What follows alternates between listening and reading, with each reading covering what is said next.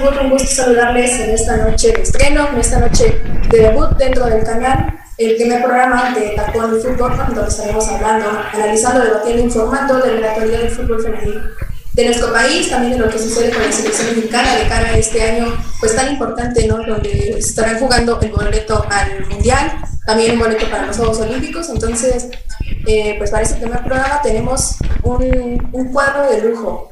Eh, nos está acompañando una rojinegra que además viene muy contenta por el campeonato obtenido recientemente en la varonil. Naye, Naye, muy buenas noches, ¿cómo estás? ¿Qué tal, Monse? Muy buenas noches, muchísimas gracias por esa preciosa bienvenida. Hola Dani y hola a Edwin Controles. Estoy muy emocionada por este nuevo proyecto que estamos construyendo entre las chicas de, de, Zona Food, en donde hay que darle un espacio importante también a todo el fútbol femenil, ¿no? Ya había muchos seguidores que nos escribían y nos decían, ¿qué onda con el fútbol femenil? También hablen, también tengan un espacio para él. Entonces, pues finalmente se creó, lo logramos, estamos aquí y como las jugadoras, ¿no? Estamos tratando de, de llenar ese espacio, de entrar en los ojos de la afición y vamos a, tener este espacio para debatir, para, para, ver qué se puede hacer también como parte de, medios de comunicación para llenar más el ojo del seguidor y, sobre todo eh, hablar de lo que tanto nos apasiona, ¿no? De nuestro equipo y qué mejor ahora que estamos reunidas una aficionada de Chivas, una aficionada del América y por parte de los rojinegros también, como tú bien lo dijiste, Monse. Así es, Naye. Pues bueno, como ya igual lo comentaste, nos acompaña también Dani, la chiva hermana, la Minerva. Dani, ¿cómo estás, Dani? Buenas noches. Hola, Monse, buenas noches, buenas noches, Naya. Saludos también a Eddie, como bien mencionas, en controles. Pues muy contenta, muy, muy contenta, la verdad, de este nuevo espacio que nos están eh, haciendo el favor de abrirnos aquí en su canal Zona Food y que esperemos que sea del agrado de todos ustedes. Como bien lo menciona Naye, el fútbol femenil ha ido en incremento eh, en nuestro país, afortunadamente, y, y, pues ya, ya hacía falta, ¿no? Ya habíamos tenido la oportunidad de comentar, eh, de narrar también partidos de la selección mexicana femenil y también por ahí la final de liga entre Tigres y Guadalajara, el torneo antepasado. Y nos fue muy bien, nos fue muy bien. Fue un partido muy interesante también, hay que decirlo, y, eso ayuda demasiado. Pero creo que ya era momento, ¿no? De tener este espacio para el fútbol femenil, sobre todo ahorita que, que está creciendo cada día un poquito más. Ya cada vez más gente se relaciona y se involucra con el fútbol femenil. Y precisamente este torneo creo que empezó de manera interesante, sobre todo porque Tigres no, no las lleva todas, ¿eh? Y no va ganando todas como en torneos anteriores. Y esa fue la nota, ¿no? Esa fue la nota, por lo menos para la jornada 2, de que Tigres, que, que está arriba siempre, que suele sorprendernos, que, que es de hecho la campeona, no vigente, pero que es la campeona y la reina de, del fútbol femenil, pero que no gane este último partido y en su casa, pues se sorprende y abre sobre todo la baraja de los otros equipos.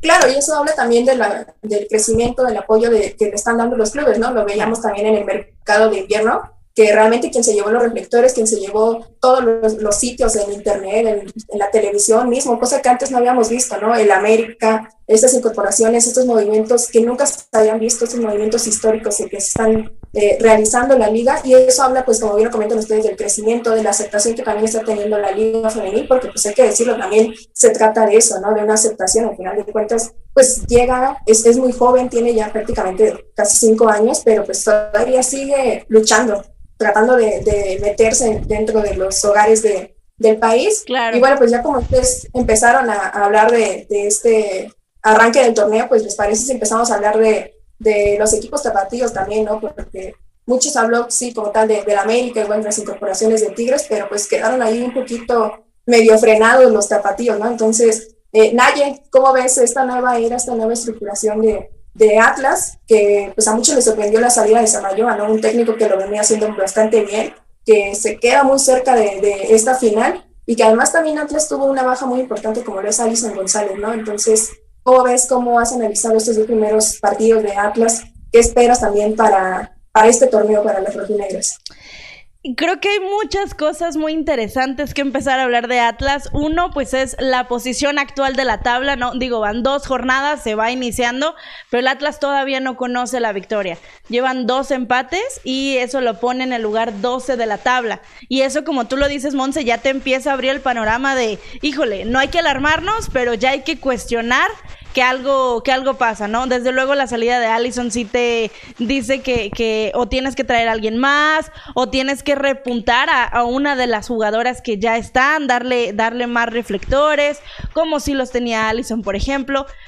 probablemente traer a un entrenador que te va a jalar eh, la misma expectativa que tenía Fernando, ¿no? Y, es interesante sobre todo esa disputa que tiene con Chivas todo el tiempo. Sabemos que de los eh, equipos femeniles que siempre están figurando son los dos regios, es el América, es el Pachuca y son las Chivas, ¿no? Entonces al Atlas o, lo dejas igual que el varonil o lo tienes que tratar de meter más o menos eh, a fuerzas, ¿no? De, de la pregunta de qué espero de mi equipo en esta temporada, yo creo que el grupo Orlegui está revolucionando o transformando absolutamente todo, ¿no? De, fuerzas básicas, varonil y femenil. El torneo pasado ya lo vimos con, con el varonil, ¿no? Se, se, fue desde abajo, se trajeron refuerzos, hubo eh, una estructura completamente nueva y yo sí tengo la esperanza de que eso mismo pueda pasar con el grupo femenil. No creo que hay que, eh, que podamos esperar algo tan rápido, tan inmediato, porque las transformaciones se van dando, ¿no? Siempre y cuando desde arriba se tenga una organización, se tenga un pensamiento estructural de lo que se quiere cambiar, a mí me parece que sí va a llegar, pero que va a tardar algún, algún tiempo sobre todo sabiendo la competencia que se tiene. Monse, vamos a hablar de esto más adelante, pero si vemos los refuerzos de jugadoras extranjeras que hay, vemos que el Atlas no figura en esa tabla. Entonces, ese también es un cuestionamiento importante para, para preguntarnos, ok, o se le está apostando todo el talento a lo nacional o algo pasa para que no se traigan también jugadoras del extranjero que le puedan aportar ese punch extra que le falta al Atlas femenino. Incluso desde antes de que se permitiera esta regla de extranjera, se veía mucho que que Atlas estaba muy a la espera de las incorporaciones de Fabiola Ibarra, de Boya y Turbina, que incluso estuvieron lesionadas por bastante tiempo, entonces estaban como muy a la espera, muy a la expectativa de que estas jugadoras se recuperaran, ¿no? Dependían muchísimo de lo que hacía o de lo de que dejaba de hacer incluso Alison González dentro de la cancha, ¿no? Claro. Entonces, como hoy lo mencionas, creo que, que Grupo Orlegui, pues de ahí de pronto ha dejado un poquito sesgado a su equipo femenil, incluso se, se ha visto mucho el, el tema de que juegan en el Jalisco y a puerta cerrada, ¿no? Un lunes, un sábado a las 10, 12 de la tarde, que bueno, hay muchos, hay afición que sí está pidiendo que se abra el estadio también para ellas, ¿no? Entonces, por ahí hay, hay que ver un poquito lo que está dejando de hacer el Grupo Orlegui con su equipo femenil. Y pues nada, ¿no? Como bien lo comentas, creo que se esperan muchas cosas de este plantel. Incluso había quienes se atrevían a decir que esperaban primero el campeonato de ellas y después la segunda de, del varonil. Pero no, pues vimos que, ya, ya llegó la segunda, ¿no? Entonces será también yo creo que el momento de comenzar a exigir que también llegue la primera para el, caso, para el caso de Atlas femenil, ¿no? Completamente de acuerdo. Sobre todo ahora, como bien lo dice, si ya se dio el triunfo en el varonil, lógicamente lo que tenemos que hacer es exigir en el femenil. Pero aquí lo que, eh, lo que pasa, o la gran duda que tenemos como aficionadas, como aficionados del fútbol femenil también, es cómo exigir el mismo trato para ellas al que se tienen al varonil, ¿no? Y uno justamente es que se tenga la misma instalación, que los horarios sean totalmente flexibles, no que sea el lunes a las 12 del día cuando absolutamente nadie puede ir. Si se quiere explotar, si se quiere dar toda esa visión que tiene el, femenil y que los aficionados también sean para el club de mujeres, la, eh, la, presidencia, el club, los directivos también tienen que poner de su parte en ese tipo de decisiones, ¿no? Que sean flexibles y que se le pongan a la mano al aficionado para poder consumir el producto. Creo sinceramente que algo que hay, que le, no sé, quisiera aportar al tema de Atlas Femenil es que hace un año Atlas Femenil la estaba rompiendo, ¿no? Sí. Hace un año les estaba yendo muy bien, se estaban posicionando muy bien dentro de la tabla general. Alison González fue una figura internacional, o sea, hablaron internacionalmente de ella, de los logros que tuvo aquí en el fútbol mexicano y fue reconocida y hasta comparada con jugadoras internacionales Sí. muy, muy importantes. Y creo que fue una racha de Atlas femenil, hablando, que, que tuvo lo suficiente para quedar campeón. Incluso se decía mucho que podían quedar campeonas antes que, Sí, que sí, la sí. rama varonil y en muchísimo menos tiempo, porque tenían un grupo muy bueno, muy bien estructurado. Y como que precisamente sí llegó a mermar un poquito el tema de los horarios, de pues de la falta de equidad, ¿no? Sobre todo que, que hay y que es de lo que adolece la liga femenil. Que hay que decirlo también, eh, ya se está viciando un poco el fútbol femenil eh, con el tema de, de que ya hay favoritismos, ¿no? No nada más es en la selección femenil, en la selección mexicana, sino también en los equipos, pues ya de la liga como tal, y eso ya está empezando a afectar a, la- a las jugadoras, está empezando a mermar a los equipos, y, y eso fue lo que hizo que también bajara un poquito el Atlas, que el torneo pasado le siguió yendo bien, aún a pesar de los cambios, pero habría que ver este torneo con la baja de Allison, si son capaces de reponerse, si son capaces de cubrir eh, ese lugar que tenían ya también, pues, apretado más bien, o sea, porque Allison sí era una jugadora muy, muy fuerte, Pero- sobre todo es una jugadora que se echa el equipo al hombro. Eso, eso. Y, y sucede con este tipo de equipos, ¿no? Que se suelen confiar en que cierto tipo de jugadores, en este caso Allison, va a estar ahí toda la vida, ¿no? Que te va a resolver los partidos, que te puede hacer goles en cualquier momento, que, que va a terminar definiendo. Entonces, al momento en el que se va, pues Atlas se queda sin esa jugadora. O sea, Sí, es claro. como esa jugadora. Totalmente. Más eh, sumarle el hecho de que ya no hay el mismo técnico. Entonces, pues se te cae un proyecto que se venía trabajando un par de años atrás, que incluso se mencionaba que podía ser favorita al título, y, y se, ca- se cae una estructura, ¿no? Aunque sigue el mismo Grupo Orlegui, que yo sigo teniendo la confianza en que esa tran- eh, la, la transformación de Grupo Orlegui también va a llegar al femenil desde luego, Esperemos que sí. pero tienen que ser colaboradores con las decisiones. Ok, las jugadoras nos la partimos en el, en el campo como ya lo hemos visto, no solamente en este torneo, como lo hemos visto que lo puede hacer Atlas Femenil, pero eh, por parte del técnico, de los directivos, también tienen que poner de su parte. Ok, proponer a la liga horarios más flexibles, proponer eh, eh, abrir la inversión, que, que haya más patrocinadores, que más gente le apueste al fútbol femenil. ¿Por qué? Porque el mercado que lo puede consumir como aficionado está. Y lo hemos visto. O sea, a los que nos gusta el, el fútbol varonil, nos gusta el femenil. Pero si lo ponen a las 11 de la mañana es imposible que lo podamos ver, ¿no? Sí, claro. o en repeticiones o que no está abierto en, en televisión o demás, ¿no? Entonces, este tipo de cuestiones pues lo van dejando un poquito más atrás y, y- y aunque no lo queramos de alguna manera, me parece que afecta a, a las jugadoras, ¿no? Pero tengo la confianza, eh, solamente hablando del escudo, en que se puede reverti- revertir, Sí, claro. aunque va a ser más complicado, pero eh, que Grupo Orlegui lo pueda sacar adelante. Claro, y creo que ahí es donde radica la importancia de este tipo de espacios, ¿no? De donde justamente hablemos de lo bueno, de lo que se está haciendo bien dentro de la liga, dentro de equipos que de verdad están apostando, pero que también señalemos las cosas malas, ¿no? Como lo comenta Naya, no se trata solamente de armar un equipo y traerse las mejores jugadoras, sino también tener toda una estructura sólida, ¿no? Que es lo que ya ha comenzado a hacer Juárez, que ha comenzado a hacer Querétaro, Atlas, equipos que no son protagonistas realmente en la liga varonil, pero lo que tiene la liga femenil es que está haciendo justamente su propia historia, ¿no? Está comenzando a forjar su, sí, su, su propio camino, su propia trayectoria, ¿no? A lo mejor en algún momento no visualizábamos a Tigres o a Rayados eh, siendo equipos protagonistas en la liga, quizás en los últimos años sí, pero al inicio del, del fútbol mexicano pues no eran protagonistas, ¿no? Cosa que sí están siendo en la liga femenil. Entonces es ahí donde radica también la importancia de que equipos que no suelen ser tan protagonistas en varonil, pues comiencen a echarle un vistazo también a lo que ocurre en femenil, ¿no? Hay que empezar a conseguir, a cosechar triunfos, a conseguir títulos y pues a ponerse las pilas, porque obviamente no, no va a ser de, ay, sí quiero y dejarlo ahí en el, en el olvido, ¿no? Va a haber equipos que se vayan a ir eh, alejando en cuestión de títulos, ya lo vimos con Tigres, ya, ya saca un, un, una gran diferencia con el resto de los equipos.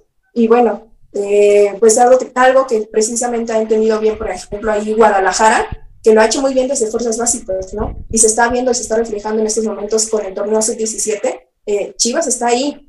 Yo desde que se anunció el torneo sub-17 fue algo de lo que dije. Creo que ese torneo es para Chivas porque es el equipo que más ha trabajado en sus fuerzas básicas y que creo que es algo de lo que sabe Dani y nos puede también comentar un poco más ahí cómo ve, cómo ve, eh, cómo visualiza el panorama de Chivas. Sí, claro, lamentablemente el Choro Mejía pues quedó fuera, ¿no? De la dirección técnica. Actualmente pues ya está Juan Pablo Alfaro, que es un canterano del Guadalajara, campeón en el 2006 eh, con Pachuca, precisamente mediocampista. Tiene la experiencia, ¿no? Y además de todo tiene la experiencia de, ser del Guadalajara desde siempre, ¿no? Desde, desde sus fuerzas básicas y eso le ayuda demasiado. El Chore Mejía pues raramente, ¿no? Su salida que por ahí nos generó demasiadas dudas. Él dijo que fue una, una, situación personal porque tuvo por ahí problemas en su matrimonio, se divorció, etcétera, etcétera. Generó demasiadas dudas alrededor, incluso pues salió mucho humo, ¿eh? Un mito del caro. Un mito del caro fue el que salió de ahí. Se dijeron muchas cosas que incluso podía, podía involucrarse con alguna jugadora. En algún momento nada fue comprobado, ¿no? Todo quedó en mero chisme pero salió.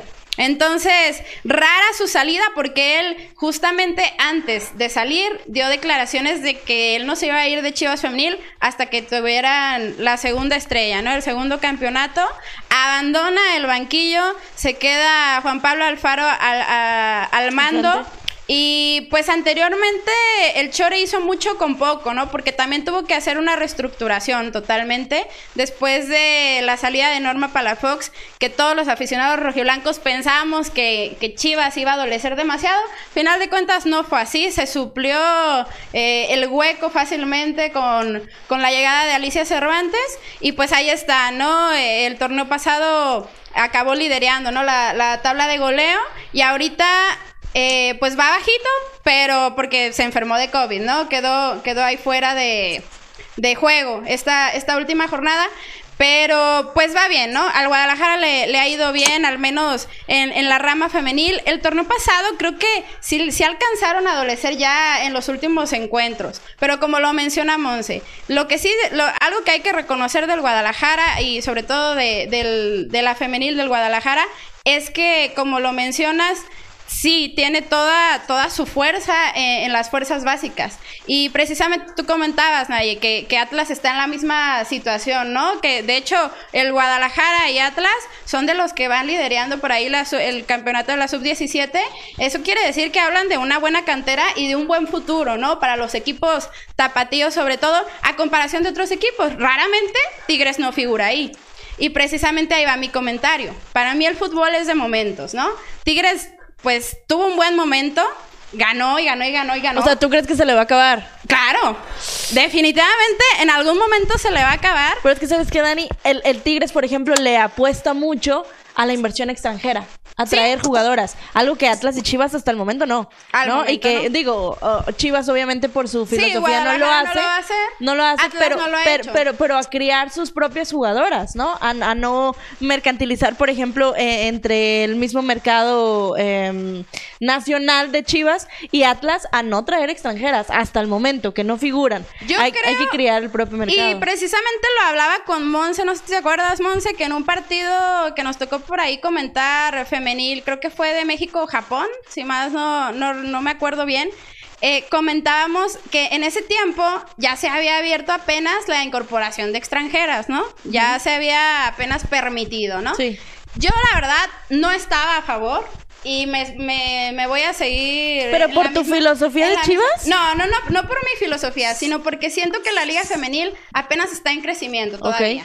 Y siento que se ocupaba tomar cierta estabilidad y cierto nivel futbolístico nosotras aquí en México como para adoptar todavía extranjeras. O sea, hay muchas niñas y bueno, yo en algún momento jugué fútbol. Ajá. Ay, amateur, ¿eh? Todavía, todavía. En algún momento jugué fútbol y bueno, yo en mis tiempos no, no, tuve la oportunidad de ir, por ejemplo, a una visoría. ¿Sí me explico? Porque no, había esas posibilidades. Ahorita hay muchas niñas que juegan fútbol y que tienen la oportunidad a lo mejor de debutar en, primera división. Y, eso a mí me parece algo muy emocionante y muy, muy padre que tengan esas oportunidades, cosa que a lo mejor las de antes no las tuvimos. No estoy tan vieja, pero pues ya no las tuve, ¿no? Ya me dediqué a otra cosa. Entonces, creo que eso sí es muy importante y creo que, que merecíamos primero nosotras, ¿sabes? Así como eh, primero aquí y después allá. Sí te entiendo, que pero... también creo que las extranjeras pueden aportarte mucho, pero también hay unas que pasan y no dejan huella. Ah, no, eso claro, en femenil, en varonil, en cualquier otro deporte. No sé qué, qué percepción tengas de este tema que pone Dani y Monse, que es muy interesante porque, bueno, yo totalmente pienso lo contrario y lo pienso en femenil, en varonil. O sea, yo creo que el mundo está tan globalizado que en el fútbol y en todos los aspectos hay que traer y hay que movilizar y que vengan de, de todos lados. Estoy totalmente de acuerdo en que los mexicanos primero, en que aquí se han creado oportunidades, en que le has trabajado, en que tu tierra te tiene que devolver ese tipo de, de, de inversión que tú ya le diste, ¿no? Pero eh, sí me parece bien el hecho de, adoptar que una, dos, tres jugadoras extranjeras lleguen a cada club. ¿Por qué?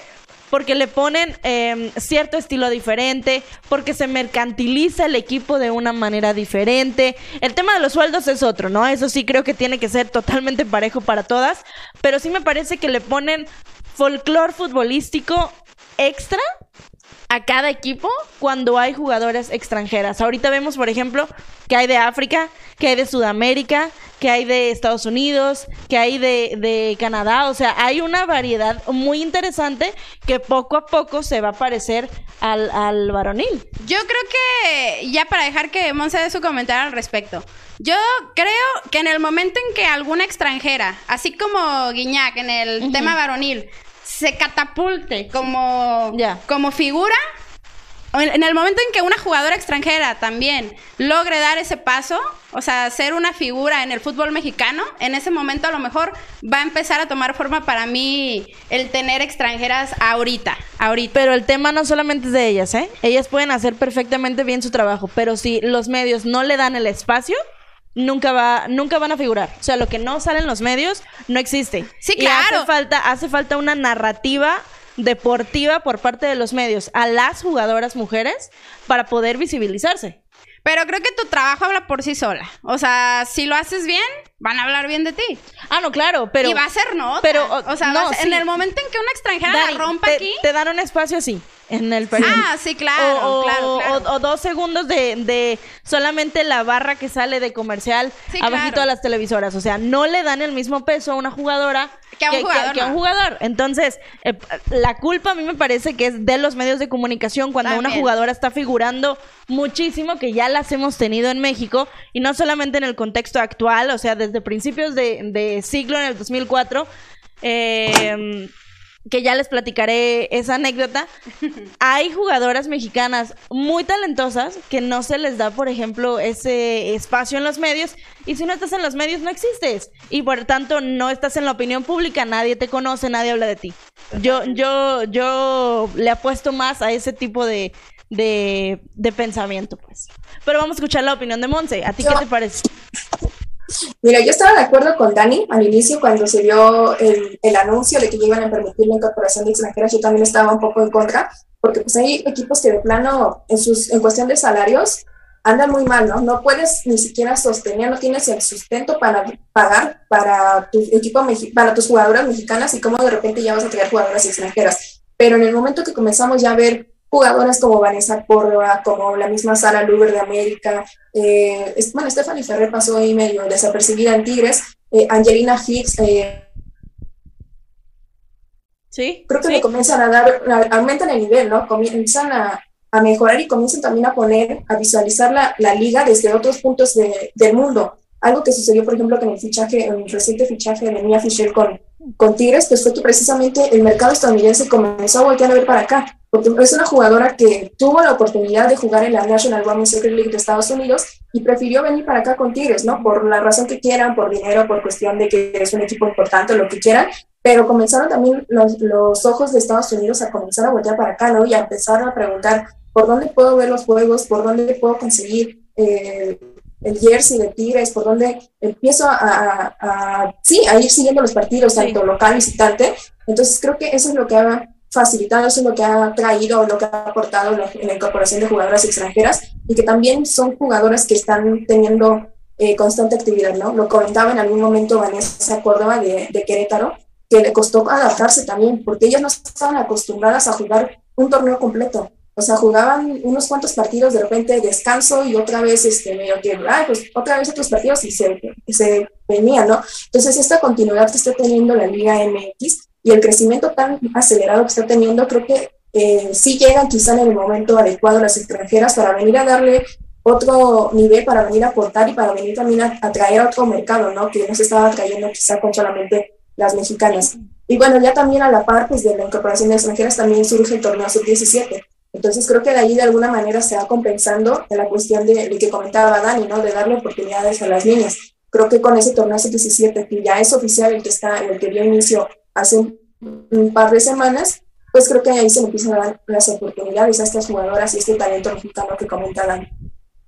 Sí, definitivamente yo también eh, estoy de acuerdo con lo que menciona Monse, que con la llegada también de las extranjeras, los reflectores apuntaron un poquito ya hacia acá y eso es cierto, ¿no? No todo es malo, hay que decirlo así. También hay cosas positivas y también que el tema, Naya, que mencionas de la falta de equidad, ¿no? Sobre todo en, en los medios de comunicación, la cuestión económica, en los patrocinios, en todo eso, no es nada más aquí en México, ¿no? Sabemos que es algo que la liga femenil de aquí, de todos lados, de todo el mundo, el fútbol femenil está luchando, ¿no? Es una lucha constante que en algún momento se va a romper, o sea, en algún momento tiene que haber un punto de quiebre y va a empezar a funcionar un poquito más. Es por eso que ya tenemos liga femenil, ¿no? Hace unos años, cuando hubiéramos imaginado a lo mejor que este momento eh, iba a llegar o que íbamos a estar nosotros aquí hablando de precisamente de nuestros clubes, eh, pero ya en el enfoque femenil. Ahora, si me permiten, voy a darle un poquito de, lectura a los comentarios. Vamos a mandar por aquí a los saludos a, a la gente que nos hace favor de sintonizarnos. Nos dice Héctor Torres, saludos, saludos Héctor, saludos a Naye, saludos también también a Eddie que está ahí en controles. Nos dice cuatro rojinegro. ¿Rojinegras? Por nada más Naye, ¿eh? Nada ah, claro. nadie es la, nadie es la rojinegra, nada más. Saludos. Saludos, campeones. Nos dice también Juan Carlos Hernández Pella. Saludos, Team Femenil de Lujo, en este nuevo proyecto donde las mujeres también cuentan. Así que que sea un exitoso programa y que sean muchos programas más, mucho éxito. Muchas gracias a Juan Carlos que siempre, siempre, pero siempre está al pendiente, ¿eh? Gracias. Siempre está al pendiente de nuestro contenido. Nos dice también Josué Uristegui, Eddie, saludos en los controles. Ya les mando saludos, Eddie, también desde aquí está durmiendo, dice. Nos dice eh, el profe también nos desea mucho éxito. Gracias, profe. Saludos. Saludos hasta Oco York. Saludos, saludos. al profe y saludos ahí también a un árbitro muy especial. No sabemos quién sea. De la liga, por cierto. Un árbitro de la liga y saluditos especiales para, para su árbitro del, del profe. Bueno, todavía no es suya, ¿no? Pero va a ser la luchita, que es lo importante. Nos dice también Mayra Telles. Nos dice Mayra Telles. Éxito. No sé si sea familiar tuyo, Monse. Mayra Telles. ¿Tu hermana, prima? Probablemente sí. Mi hermana, mi hermana. Ah, su hermana de Monse. Saludos muy especiales para, para su hermana. El apoyo. No, nos preguntan que qué opinamos de Lucas Rodríguez. Tresa. Ah, perfectísimo. Mañana, mañana, mañana. Es lo que iba a decir. yo opino que no quiso dar declaraciones, nomás eso, eso voy a decir. Y ya mañana abundan aquí en Tribuna Rojinegra mis compañeros. Mañana 9.30 de la noche. 9.30. 9.30 de la noche, Tribuna Rojinegra. Nos dicen también por acá, qué bien con su espacio, mucha suerte, sigan echándole ganas. O sea, eso vamos a intentar, eso vamos a intentar. con su apoyo lo vamos a lograr. A echarle ganitas. Nos dicen también por acá, Atlas es empezar de nuevo, porque ya no tienes a la que era tu referente y a tu DT entonces, parte de la transformación. Es iniciar de cero y es lo que va a costar poco a poco es volver a conjuntar el equipo. Y sí, ¿eh? Porque bueno, eh, no, no digo que, seamos débiles, pero creo que sí es diferente trabajar con mujeres que con hombres. O sea, sí, sí es diferente el, acoplamiento, sobre todo cuando es... Hay, hay, factores, ¿eh? Hay factores que no se toman tanto en cuenta en los hombres, por, por ejemplo, cuestiones hormonales. Por ahí hay algunos artículos que hablan de eso, que, no son tomados en cuenta en varonil y que hay equipos que en la liga ya lo han comenzado a tomar en consideración y se ha visto un cambio, ¿no? Porque hay cosas que no, no ocurre solamente, eh, que ocurre, pero no solamente en mujeres y que se deben también tomar en cuenta.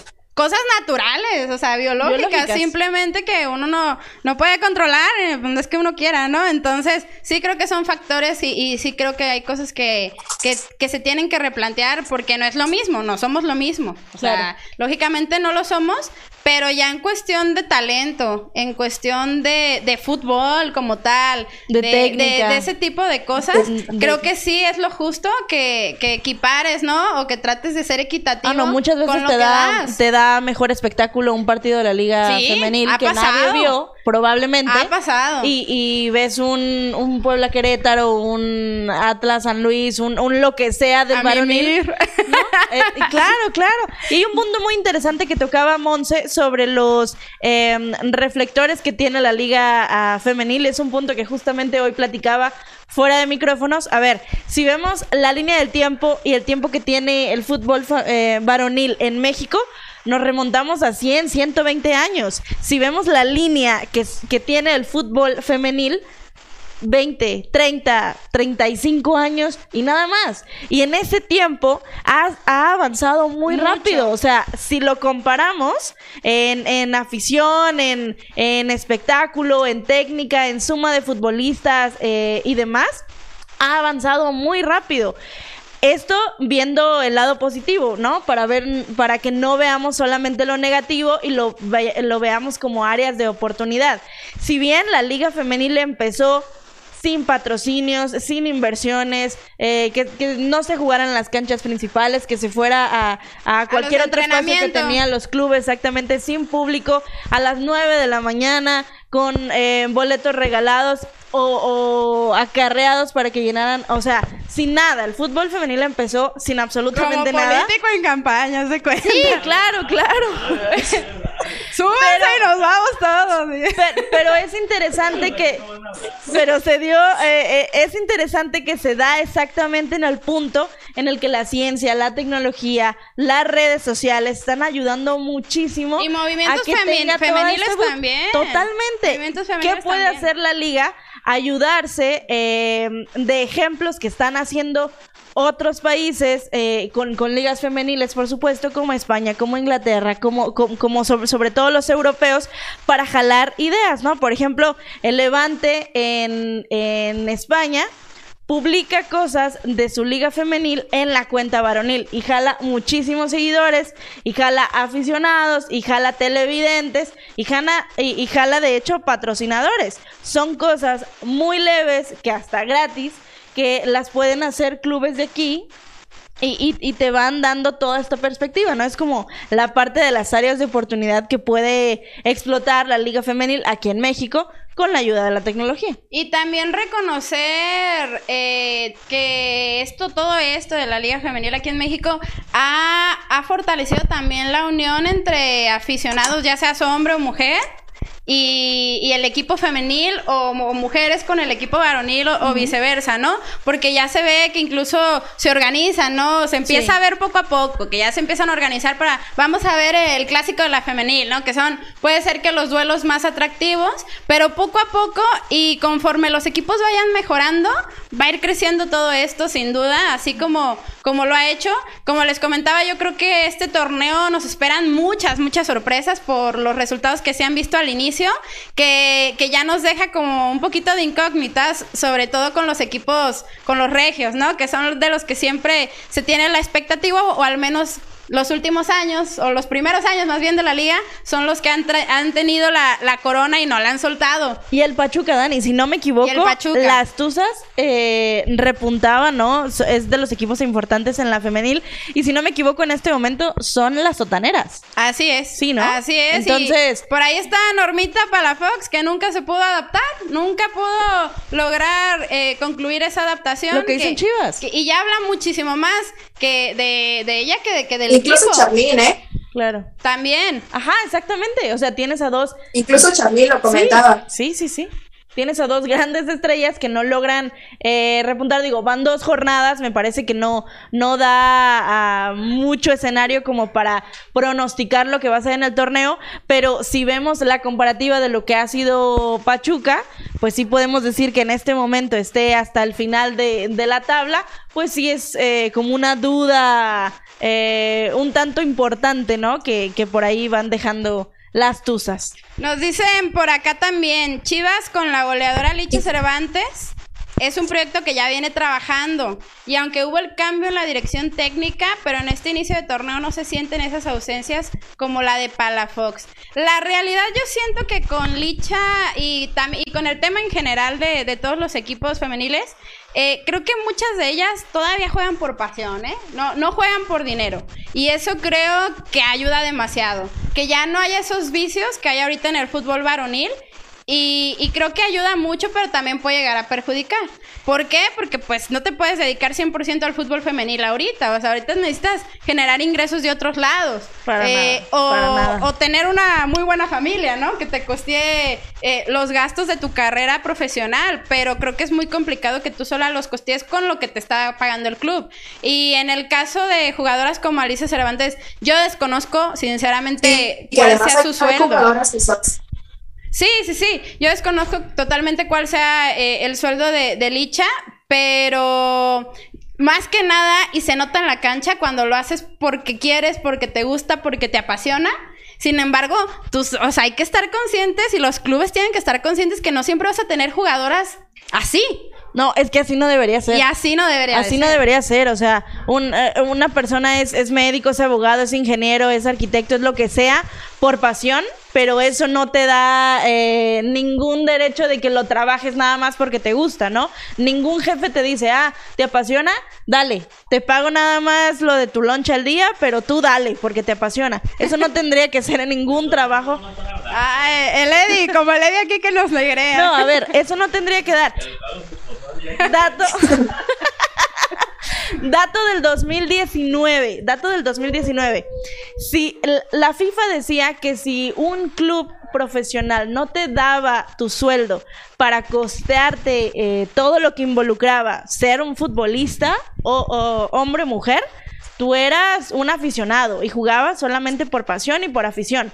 Lo que daba como resultado que ninguna jugadora en México fuera jugadora profesional. ¿Por qué? Porque ganaban de 1.500 a 6 mil pesos mensuales. ¿Quién vive con eso? Y más siendo una jugadora profesional, entre comillas, claro, y era un, un dictamen de la FIFA, o sea, no había como para dónde hacerte.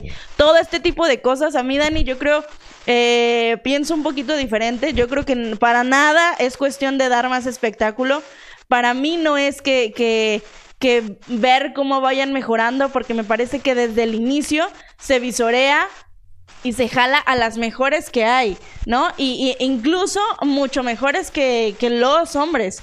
Pero como los reflectores solamente están con ellos, como los medios solamente hacen contratos con ellos en un inicio, como los patrocinadores solamente están con ellos, pues eh, eh, ellos son los que son los buenos, los que trabajan y no importa, yo voy a cobrar mi, mis 100 mil pesos mensuales con estar en la banca, pero no importa porque porque soy jugador profesional y así me toca. Sí, claro. Y una mujer mil pesos al mes, pero es mi pasión y le doy con todo, ¿no? O sea, para nada ha sido parejo. Eh, pero bueno, todo este tema se va trabajando, el paso del tiempo sí ayuda, ver los ejemplos de otros países sí ayuda y sobre todo apostarle, ¿no? Porque el mercado como aficionados sí lo hay, ¿no? Tan es así que aquí estamos. Totalmente. Y, justamente como lo comenta Naye, ¿no? No solamente voltear a lo que están haciendo equipos de fuera, sino también los que están haciendo los equipos nacionales, ¿no? Hay cosas que hay que aplaudirle que a Tigres cuestiones de marketing, cuestiones de que él, el Tigres, en cuanto se anunció la creación de la liga, volvió a ver quiénes eran las mejores jugadoras, ¿no? Mexicanas, repatrió a muchísimas futbolistas y se ha mantenido esa base prácticamente, ¿no? Que es algo que no ocurre en otros equipos. Creo que constantemente en cada torneo vemos eh, la lista de salidas y bueno, creo que Mazatlán en esta ocasión tuvo por ahí de 10, ¿no? Juárez, Querétaro, son jugadores, siempre sacan como 10, 15 jugadoras. En, cuando arrancó el tema de la pandemia, se vio muchísimo más reflejado este, este tema, ¿no? Entonces, eh, algo que se le reconoce bastante a lo que hace Tigres es pues, que ha mantenido esta base. Hasta antes de ese torneo que se le quitan a una pieza muy importante como lo es Katy Martínez, ¿no? Y incluso María Sánchez. Pero hasta antes de eso había mantenido su base y yo creo que eso era lo que también ha logrado que Tigres se mantenga en la punta de títulos. Y que además también, pues yo creo que a veces las jugadoras juegan con miedo. Creo que sí, en ese caso, en cuestión de femenil, el volcán sí pesa.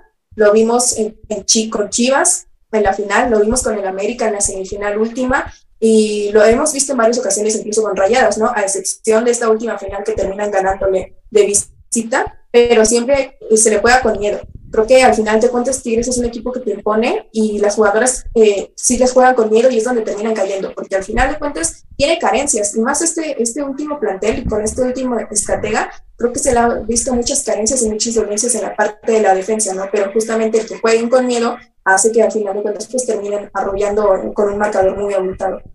También el tema con Tigres es que es muy un equipo muy mediático, ¿no? Eh, de Tigres sí. escuchamos hablar mucho, ¿eh? Y eso es también por lo que, del que más. Por lo que económicamente genera, entonces, obviamente sí te va causando cierto miedo, supongo yo, como jugadora, cuando llegas ahí al volcán, obviamente, pues la afición apoya más que en otros equipos, que en otras ciudades, incluso que aquí, y hay que decirlo así, o sea, eh, Atlas y el Guadalajara, muy poca gente va, digo, va, puede que, que a otros, que a otros partidos, ¿no? Como Querétaro, San Luis Femenil, Santos, ahí va muchísimo menos. Entonces, eh, sí creo que, que impone el volcán, pero creo también que como es una etapa nueva para ellas como jugadoras también, sobre todo las que vienen pues de cantera, ¿no? No es lo mismo jugar en unas canchitas que jugar ya en un estadio imponente, con afición, cantando, gritando, eh, diciéndote cosas, porque también se dicen, o sea, no porque seas mujer la afición se va a limitar muchas veces, ¿no? O sea, muchas y veces... es parte de la pasión. No les importa, ajá, es parte de la, de la pasión futbolera y es algo que no vas a poder controlar, o sea, ni tú como club, ni tú como liga vas a poder controlar este tipo de comportamientos porque son cosas que pasan también en el fútbol varonil y van a seguir ocurriendo, ¿no? Entonces, eh, en este tipo de, cosas que comentamos, sí creo que impone, pero creo que es cuestión de tiempo. O sea, también hay jugadoras que no se achican y eso también lo creo y que también hacen un, muy buen trabajo, pero pienso que es poco a poco, no es progresivo. En cuanto van agarrando un poquito ya de más confianza, se van acoplando un poquito más, ya les va, les va empezando más en la cancha y se ve en el desenvolvimiento que tienen ellas ya dentro del campo. A ver, pero no sé qué opinen, a mí me parece interesante estar viendo esta comparativa que haces, Dani, de que eh, Tigres Femenil es la que más suena, es la que más se lee, es la que más está, por ejemplo, en publicidad de redes y demás, ¿no? Todo, todo el tiempo. Pero mucho tiene que ver lo que hace el equipo varonil, ¿no? O sea, el equipo de Tigres últimamente se ha hecho muy mediático por los jugadores que trae, por el técnico, porque suele estar eh, arriba en la tabla, porque es un equipo campeón. Y me parece que de alguna, de alguna manera van jalando también al equipo femenil. A mí me parece. Y lo que, bueno, no sé si esté bien o esté mal en, mi comentario que voy a, que voy a hacer, pero pienso que que a veces lo que tratan de hacer es tapar uno con otro. O sea, esto quiere decir, va mal el varonil, pero nosotras vamos bien, ¿no? Y, pasa aquí también en Chivas. No, sí, sí, en todos los equipos. En, la mayoría de los equipos, pero más en los que más suenan. Sobre todo cuando son equipos grandes o entre comillas grandes o, que quieren serlo, ¿no? O que, o que, o, que, traen buena racha. Ya, ya dicen, pues, no van bien ellos o, perdieron, pero nosotras ganamos. ¿Y, te, ¿Y te parece mal eso? Mm, no me parece mal, pero creo que cada quien debe recorrer su camino. O sea, o sea, por decir, Chivas femenil no es mucha responsabilidad, ¿sabes? Sí, sí, sí, claro. O sea, no, pero sí representas que no les corresponde. Representas a la misma institución, pero no es el mismo equipo. O sea, son equipos separados. Obviamente, pues si le vas a uno, le vas a ir a otro. Aunque yo conozco, tengo amigas que le van a uno de varonil, y, apoyan a uno femenil. O sea, entonces ahí ya empieza a haber ¿Tú no, verdad? discrepancias. Yo no, yo totalmente no, porque yo estoy enamorada de mi club, ¿no? Yo, yo estoy enamorada de mi club y pues, me costaría mucho trabajo inclinarme por otro. Pero tengo amigas que les gusta el fútbol en general y pues le van a Tigres femenil y le van a Chivas varonil, por ejemplo. Entonces, este tipo de cosas que ya están sucediendo te habla de que son cosas muy aparte y que creo que así como ellas lo separan, mm, así habría que separarlo. Ok, ¿y tú, tú, Monse, le vas al mismo equipo femenil y varonil? Sí, claro, igual que Dani. Los dos. Y, el apoyo y el cariño al mismo al club, no a los jugadores. ¿Y te parece que sí tienen que ir jalando uno con otro? Es súper independiente. ¿Pura mono o qué? Eh, no, yo... Puro rival, ¿no? ¿no? yo creo que sí tiene que irse separando. Porque algo que, por ejemplo, vi en este último torneo es que quedó eliminado el América Varonil. Entonces, todos los reflectores y toda esa responsabilidad y esa carga estaba con, con la femenil, porque además también también fuerzas básicas quedó eliminado, ¿no? Entonces, de, ah, pues ellos no pasaron, pero acá sí. Entonces, también a veces es mucha presión, mucha carga. Yo creo que no solamente es fijarse o apoyar al equipo femenil en la liguilla, sino en todo el torneo porque también no vieron todo el proceso, ¿no? Todo lo que sufrió en América Femenina en, la temporada regular. Y entonces, para Liguilla, que apenas me empezaron a ver en cuartos de final, ya de ahí vino toda esa carga y esa presión. Entonces, también a veces, como bien lo comenta Dani, creo que es un proceso que tienen que también llevar las jugadoras, porque a veces nada más las avientan ahí y no saben cómo lidiar con, cómo manejar, cómo hablar ante los medios, ¿no?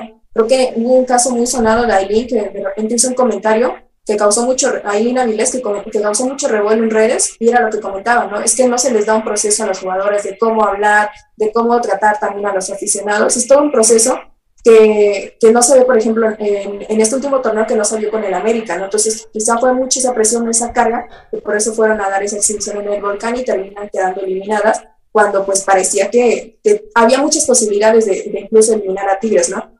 Entonces, creo que sí se tiene que separar y en lo que comenta Dani de que hay personas que apoyan a un equipo en varonil y en femenil a otro, pues creo que eso es totalmente aceptable, ¿no? Eso ya es cuestión de cada uno.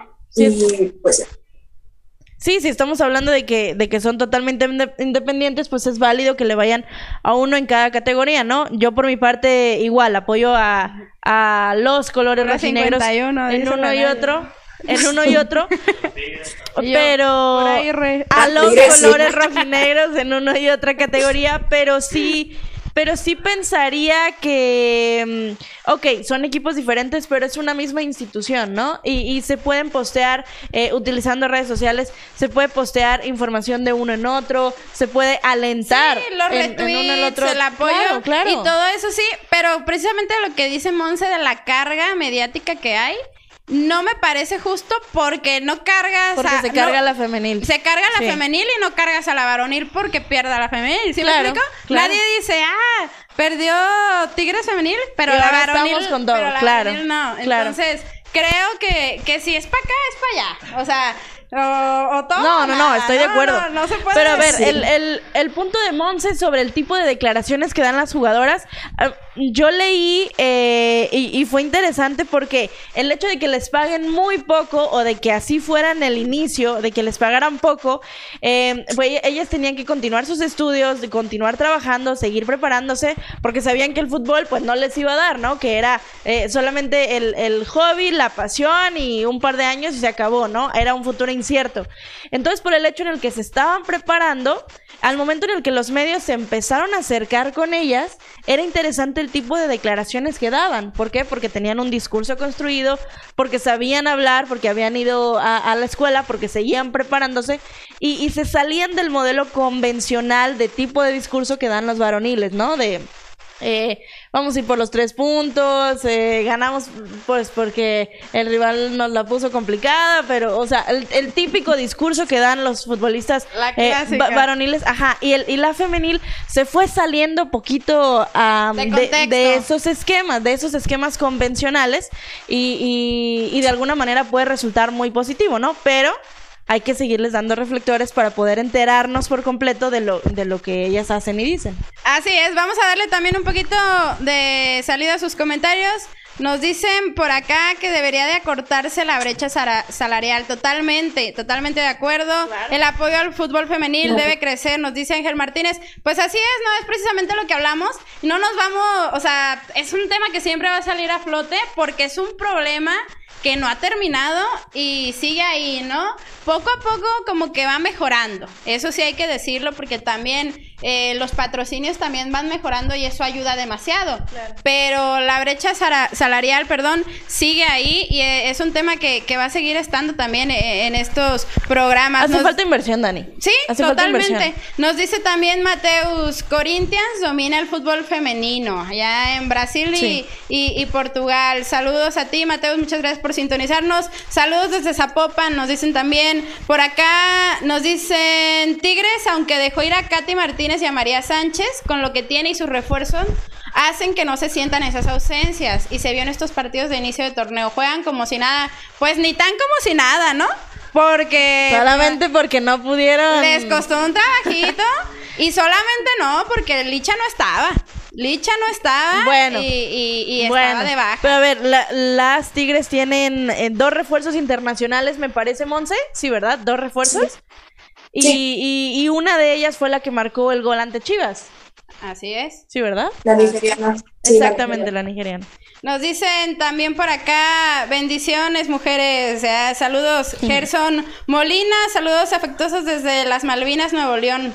Jurisdicción de San Nicolás de los de la... Yo no entiendo, ¿eh? Allá cuando te pasan su domicilio te pasan... No, entiendo, Es algo similar allá en Ciudad de México, ¿no, Monse? Porque para, lo que no, para los que nos están viendo, Monse está aquí, pero no está aquí. sí. O sea, sí está aquí, pero... no, Abrazo, Monse. No. sí está aquí, pero no está aquí. Está allá en Ciudad de México. Es algo similar, ¿no? Como se manejan allá en Nuevo León. Sí, algo así. Algo así. Eh, es que aquí es muy simple. O sea, municipios. y López Mateos 32, Guadalajara. No, por ejemplo, es como Catititlán, municipio de Tlajomulco. Catititlán es el, es el pueblo ah, sí. dentro del municipio de Tlajomulco. Pero me refiero aquí en la zona metropolitana es muy sencillo. Municipio Tlaquepaque, Tlajomulco, Guadalajara, Zapopan. Sí, incluso en Cajititlán. O sea, solamente dices la calle Tlajomulco. Nos dicen también por acá, el clásico del norte llena más que muchos juegos varoniles. Ah, pues, clasiquerillos. De la América no están hablando, ¿eh? De los clasiqueros no estamos hablando. Nos dicen también por acá, a ver, una pregunta de temas sensibles. Chan, chan, chan, chan. Nos dicen, ¿qué opinan de Norma Palafox que se queja de algunos comentarios en redes sociales con respecto a su cuerpo. Ah, no, pues por supuesto que hay que aplaudirle. Pues, nadie tiene por qué comentar el cuerpo de nadie. Pues yo opino que cada quien, ¿no? Sí, pero... Oh, cada quien su gusto. Cada, quien su cuerpo. A ver, si alguien está opinando sobre el cuerpo de otra persona, en primer lugar, está mal. Está mal, ¿no? Y, si, y si Norma ya salió a decir, hey, ¿saben qué? Este tipo de comentarios no están bien porque están hablando de mi cuerpo y mi cuerpo es mío y no tienen por qué estar hablando, punto. O sea, nadie más tiene por qué comentar. O sea, creo que no hay eh, mucho tema ahí, pero, o sea, el cuerpo de... El cuerpo de las personas no es para estarlo comentando. ¿Tú qué opinas, Monse? No, yo estoy de acuerdo con, con nadie. Y no solamente ocurre con Norma, creo que ocurre con, con muchos futbolistas y que creo que es algo que a veces también se, se, se refleja en los estadios, ¿no? Cuando vas, eh, algo que tienen los equipos femeniles es que los uniformes son diferentes, son más entallados, entonces a veces la gente se le ocurre o se hace muy fácil hacer comentarios sobre el cuerpo de las jugadoras y obviamente eso, pues para mí sí está mal, ¿no? Yo digo, que, yo digo que hay que, hay que regresar a los uniformes entallados para los equipos varoniles, ¿no? No, no, Los chorcitos chiquitos que usaban en el mundial ahí del 86. Eh, hay muchas fotos, sí, pues, ¿qué tiene? A mí no me gusta. ¿Estaban cómodos?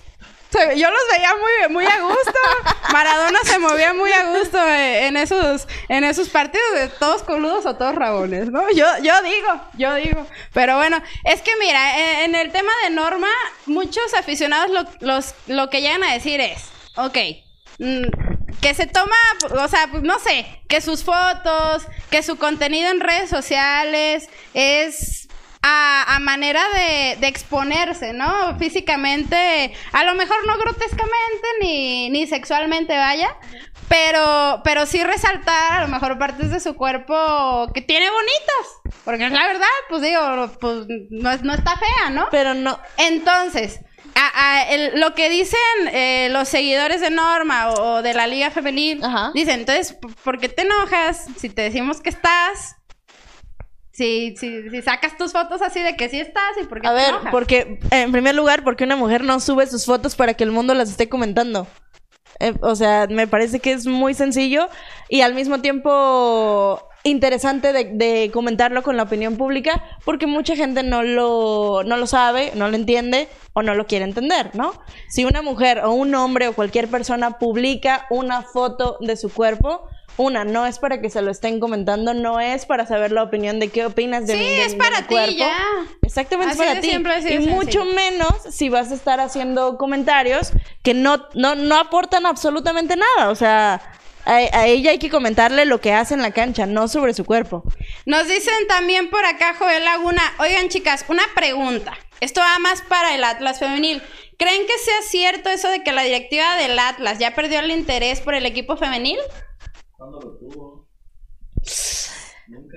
Mira, yo creo que no. Yo creo No, que. yo tampoco. Yo creo que en un inicio, y como se los comenté hace un año, Atlas Femenil estaba muy bien y era un equipo que caminaba solo. Obvia, y sinceramente creo que ahorita sí, y por lo que hicieron con Allison, sus intereses Porque están en otro lado. Están en otro lado. Y es precisamente lo que no debe pasar, ¿no? Si no estás mezclando, o sea, si no le estás dando del varonil al femenil, porque eso se han cansado de decir los equipos varoniles, si tu directiva no estás, no estás mezclando el dinero, no estás mezclando patrocinios, no estás mezclando ingresos, porque con eso se escudan, ¿no? Eso dicen, es que no hay, no hay dinero, pues si no va la gente al estadio no hay dinero. Si no estás mezclando, tampoco me parece justo que tomen de acá para dar allá. Sí, pero híjole, yo, yo no estoy de acuerdo. Yo creo que sí hay un interés compartido.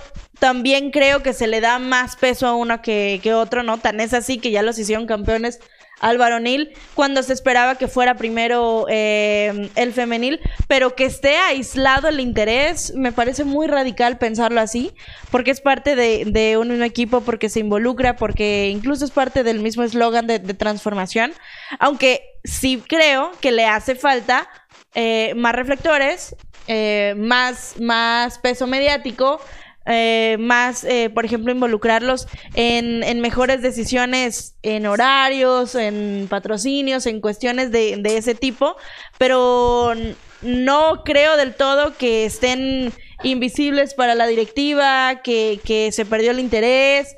Simplemente sí creo que hace falta más exigencia por parte de la, de la ah, audiencia, de los seguidores, para que se le dé el mismo peso a la femenil. Me parece que por ahí también Monse tenía una opinión similar.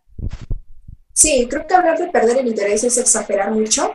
Eh, como bien lo comenta este, Naye, está disparejo la situación, sí, y además ahorita los reflectores es Atlas. Fue campeón, entonces se está dando mucho protagonismo y mucho reconocimiento a lo que hizo eh, este plantel rojinegro. Entonces creo que por eso ha dejado de lado un poquito ahí al, al equipo, de, al equipo femenil, pero no creo que se haya eh, perdido por completo, ¿no? De hecho, creo que eh, parte de este discurso de transformación fue precisamente armar una directiva, una directora deportiva, un técnico que también conoce al equipo, ¿no? Alejandro Rosales era auxiliar de Samayoa, entonces perdido o, o, que no supiera cómo se manejaban las rojinegras, pues no, conoce el plantel. Eh, sí, quizá en cuestión de refuerzos, como lo ha señalado Naye, no se ha animado por traer jugadoras extranjeras que considero sí le pueden dar un nuevo cambio y pueden acercar más a las rojinegras en la final. De hecho, en este último torneo eh, terminan excediendo rayadas a la final por el tema del, de, la, de la posición en la tabla, ¿no? No porque realmente eh, hayan superado muchísimo a Atlas.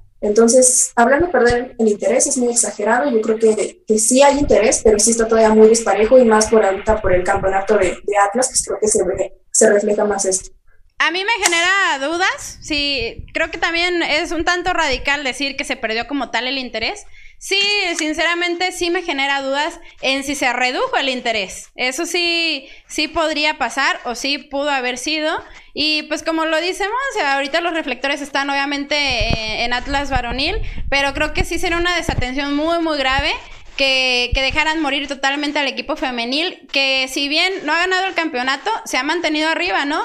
Eh, en, desde que comenzó la, la, liga femenil y creo que sí sería un error totalmente la desatención por parte de la directiva al grupo femenil, porque una, una vez que se te hunda un, un equipo femenil o, o, que se te vaya hasta abajo y que ya no lo puedas sacar de ahí, va a ser demasiado, demasiado complicado que vuelvas a tener una buena racha de buenos momentos, ¿no? Ahorita podríamos decir que está entre los mejores equipos de la liga, entonces el estar ahí peleando arribita, arribita, con la posibilidad de todavía ganar un campeonato femenil que yo creo que también les daría muchísimo gusto, eh, creo que sería algo, algo muy importante. Y ya, pues, eh, entrando en otro tema, Monse, eh, cuéntanos un poquito de la selección nacional de México, que se vienen cosas muy interesantes para este nuevo año, para nuestro tri, que sí, ese sí nos llena de, orgullo a femenino, masculino y de todos los géneros.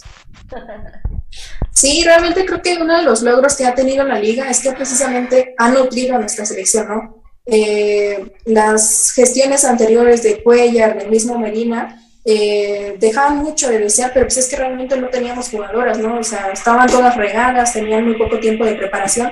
Entonces, justamente esta continuidad que ha tenido la liga ha permitido que también la selección esté en un buen momento, ¿no? Eh, con, la, con la llegada de Mónica Vergara, creo que ha dejado y ha, nos, da, nos da ilusión, pues, ¿no? Y se viene un año, pues, muy, como lo comentaba al inicio, de muchas eh, oportunidades para la selección eh, se estarán jugando en julio, bueno, más bien ya a partir del siguiente mes empieza el campeonato W, donde van a participar por un boleto para disputar el premundial y tal vez el preolímpico, que además se va a disputar ahí en, en Guadalajara, en, Jalisco, en el estadio Jalisco y en el estadio. ¡Qué emoción! Ya hay selecciones como, sí, como, como Estados Unidos, Canadá, que ya tienen su boleto y la selección mexicana pues va a empezar a buscar a partir de, del mes siguiente ese, ese boleto para el premundial. Pues buenísimo. De hecho, yo les quería platicar que creo que en ningún momento de, de Zona Food lo he comentado y no me parece mejor eh, que hay mejor escenario que ahorita, pero hace algunos años yo trabajé un reportaje escrito que después se los puedo compartir sobre la selección eh, femenil de México que buscó su boleto para ir a las Olimpiadas rumbo a Atenas 2004 con Leonardo Cuellar al frente precisamente y busqué a las principales eh, jugadoras que había en ese tiempo con Marigol de hecho y, las entrevisté con cómo fue su, su pase, cómo fue estar en, en, el momento de los Juegos Olímpicos, mm, que revivieran la narración de cuando se anotaron los goles, de cómo fueron los entrenamientos y, y demás. Y creo que es... Eh, algo para estar muy de cerca, ¿no? Así como vivimos de, de intenso un camino a un mundial eh, en el tema varonil, igual lo tiene que ser el femenil, ¿no, Monse? Sobre todo ahora que vamos a tener ese camino aquí en Guadalajara. Sí, sobre todo por una selección que creo que ilusiona más, ¿no? El hecho de que las jugadoras se lleven también el hecho de que se están trayendo a las mejores jugadoras de la liga y también de las que están en el extranjero, creo que ilusiona más que incluso que el varonil, ¿no? Ahorita está temblando todavía el boleto a Qatar y creo que hay más esperanzas, más ilusiones en, en femenil, que pues esperemos que pueda volver a, a meterla a un mundial, esté presente en Australia, Nueva Zelanda 2023, entonces creo que hay buen una buena selección. Hay un buen proyecto con Mónica Vergara, y no solamente con Vergara, sino también en las fuerzas más básicas, con Galindo, con el mismo Maribel Domínguez. Entonces creo que hay, hay que darle, echarle un vistazo también y darle el apoyo, más ahora que lo vamos a tener acá, a las mejores jugadoras de, de la zona, los vamos a tener acá en, México, en Guadalajara. Entonces, pues hay que darle el apoyo y el respaldo que también ellas merecen, porque creo que es una selección y un proyecto que ilusiona muchísimo. Definitivamente creo que la selección femenil nos ilusiona mucho a todos y a todas. Eh, creo también sinceramente que va a ser un, camino complicado, un, un, camino difícil por lo que se ve, lo que se vino viendo, ¿no? El año pasado en los partidos, la verdad a mí sí me sacan coraje de repente y, y, me cuesta mucho, mucho trabajo el asimilar que es poco a poco, ¿no? Sobre todo eso porque cuando hablas de tu selección, pues los quieres ver siempre bien, ¿no? Los quieres ver siempre ganando, son quienes nos representan ante el mundo y, y sí me llega a costar demasiado trabajo, a veces pues las participaciones que, nos dieron en, los partidos amistosos del año pasado, pero estoy consciente de que es poco a poco, de que no hay que reventar, de que hay que aguantar un poquito, pero también exigir, ¿no? Creo que a final de cuentas ellas también pues eh, se deben a, todos, ¿no? A quienes también pues tienen a sus patrocinadores, también eh, ahorita que ya se les está dando la oportunidad de tener esos duelos internacionales, cosa que antes no había, ¿no? Esas son oportunidades de oro y creo que ahora más que nunca es cuando tenemos que demostrar de que estamos hechas y de que se puede, ¿no? De, de que podemos lograr cosas importantes. Si bien no va, puede que no, no lo vayas a ganar, ¿no? A lo mejor ni llegar a semifinales, pero sí dar un pasito adelante. Tampoco nos podemos quedar estancadas porque entonces vamos a perder. claro, la meta siempre tiene que estar. Sí, la meta siempre va a estar, pero no perder la credibilidad, ¿no? Sobre todo porque antes decían, o antes era el pretexto, ¿no? Es que no tenemos posibilidades, no nos, no nos dan recursos para viajar, no nos dan recursos para ir a jugar los amistosos fuera, y esto y el otro, y eran puros pretextos. Ahorita ya no hay pretextos. Ahorita se están dando las oportunidades, y eso hay que decirlo para la selección femenil, quizás no igual para la liga, igual con los equipos porque es cosa muy aparte, pero para la selección sí se están dando eh, las oportunidades y los recursos, entonces es momento de, de dar un pasito al frente, de lograr eh, ir más allá, ¿no? Que de lo que ya se ha logrado antes y mucho más ahorita, que tenemos jugadoras internacionales de, de la talla de Kenty Robles que juegan en el Real Madrid y, y, es un ícono en el Real Madrid femenil y, y otras jugadoras, ¿no? Que, que tienen participaciones importantes en ligas en Estados Unidos, en, universidades, en, en, todo, en todo eso, creo que eh, sí es algo también que ellas tienen que reflexionar. como dijo Monse, ilusiona esta, Ilusiona, ilusiona y ellas tienen que pensar que es un compromiso eh, el primero, ¿no? Yo creo que es la primera vez que se le da a lo mejor tanto auge, tanta participación y tanto apoyo a lo mejor a la liga femenil, cosa que antes no se veía y que costaba demasiado trabajo. Claro.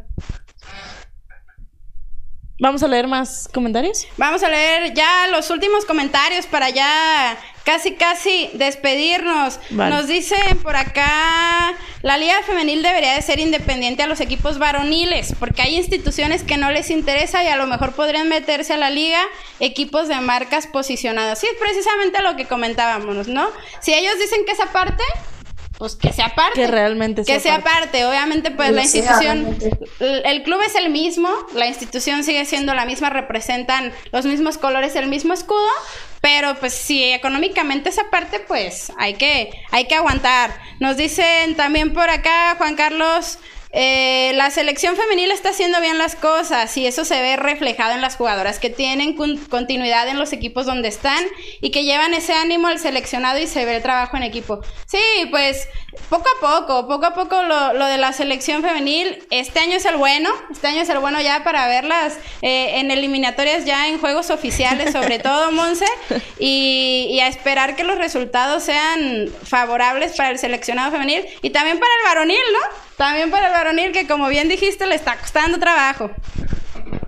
Sí, además creo que también es importante el referente que tienen en el cuerpo técnico, ¿no? Una jugadora tan histórica como lo es Mónica Vergara, que entiende, que sabe lo que es el fútbol femenil aquí en México. Entonces creo que también eso permite una, mejor conexión, una comunicación con las jugadoras. Y se ha visto, ¿no? Hay fotos muy, muy interesantes de Katy abrazándola, en los juegos, cuando, cuando hacen una anotación, terminan y van a festejar con la misma entrenadora, ¿no? Algo que no se veía con los entrenadores pasados, ¿no? Hay que decirlo, Leonardo Cuellar toma la selección mexicana pues porque nadie más la quería, más que él, y él pues la invadió, era el único que sabía de, de fútbol femenino, entonces pues por eso le dejan a, a él la selección, ¿no? No porque realmente tuviera un proyecto muy sólido un proyecto muy estable. Entonces creo que, como bien lo comenta Dani, este es el año bueno para la selección, sobre todo por lo que dejó en el 2021 eh, partidos a lo mejor sí con, con marcadores que no nos favorecían tanto como contra Japón, contra Estados Unidos, pero al final de cuentas creo que supieron recomponer el camino, ¿no? Ese empate y ese triunfo contra Canadá en, en noviembre pasado, creo que deja muy buenas ilusiones y muy buenas esperanzas, ¿no?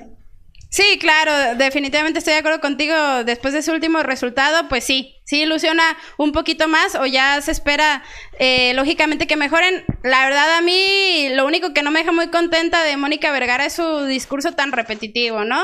De que vamos poco a poco, vamos poco a poco. Ese discurso se va a agotar ese discurso se va a agotar en algún momento y no le va a alcanzar. Entonces, vamos a ver si ese poco a poco ya llegó este año, que tiene que ser. Tiene que ser el año de los resultados para Mónica Vergara, porque ya, ya también se le, se le ha aguantado y, y el discurso, pues, no le va a durar toda la vida. Esperemos, Dani, que tenga buenos asesores en temas de comunicación, porque el discurso es importante, ¿no? Si tú estás diciendo que poco a poco, que paciencia y demás, pues eso mismo se va a interiorizar, Hasta para se, tus se- se va a creer totalmente. Hasta- hasta para no solamente jugadoras. para los que te están siguiendo, pero las mismas jugadoras van a decir poco a poco, ya va a llegar, ahí luego, Así ¿no? es. O sea, ese tipo de De discurso. aguantar y aguantar, pues no. Nadie, nadie va a aguantar. Fue válido. Yo creo que fue válido el discurso en estos partidos amistosos, ¿no? Pero ahorita ya en este año que te estás jugando de por medio Sí. un boleto, Sí. pues ya, Ya hay que cambiar el empezar chip. a exigir, ¿no? Sí. Hay que cambiar el chip totalmente. Pues vámonos. Se acabó esta primera edición de, de este espacio eh, muy especial, ¿no? Muy, muy especial y muy rápido que se fue el tiempo. Muy rapidito. Pues que se va rápido Ya. cuando lo estás disfrutando. Así es, definitivamente. Vámonos, Monse. Pues vámonos. Buenas noches, muchas gracias por acompañarnos y saludos también para ustedes hasta allá, a Eri los controles y agradecer pues, a todas las personas que estuvieron con nosotros acompañándonos en este primer programa. Así es, pues nos vamos y nos vemos en qué será. No, no sabemos cuándo nos volvamos a ver, pero ahí les avisamos. Estén atentos a nuestras redes sociales. Síganos en cada una de ellas. Si tienen algún comentario, algo que quieran que toquemos el tema aquí en este espacio, déjenoslo Sí. también por ahí en cada Sí. una de nuestras redes. Atentos, atentos, porque ahí, ahí está la dinámica de la quiniela y es gratis, ¿eh? Entonces, para que si están ahí en la quiniela de Zona Food, se registren y no se pierdan todo el contenido. El día de mañana va a estar aquí Tribuna Rojinegra, va a estar Nayeli y, y Eddie. ¿Y quién más? Javi. Javi Veas también va a estar por aquí. Entonces, no se pierdan este fin de semana lleno de fútbol y nos vemos la próxima.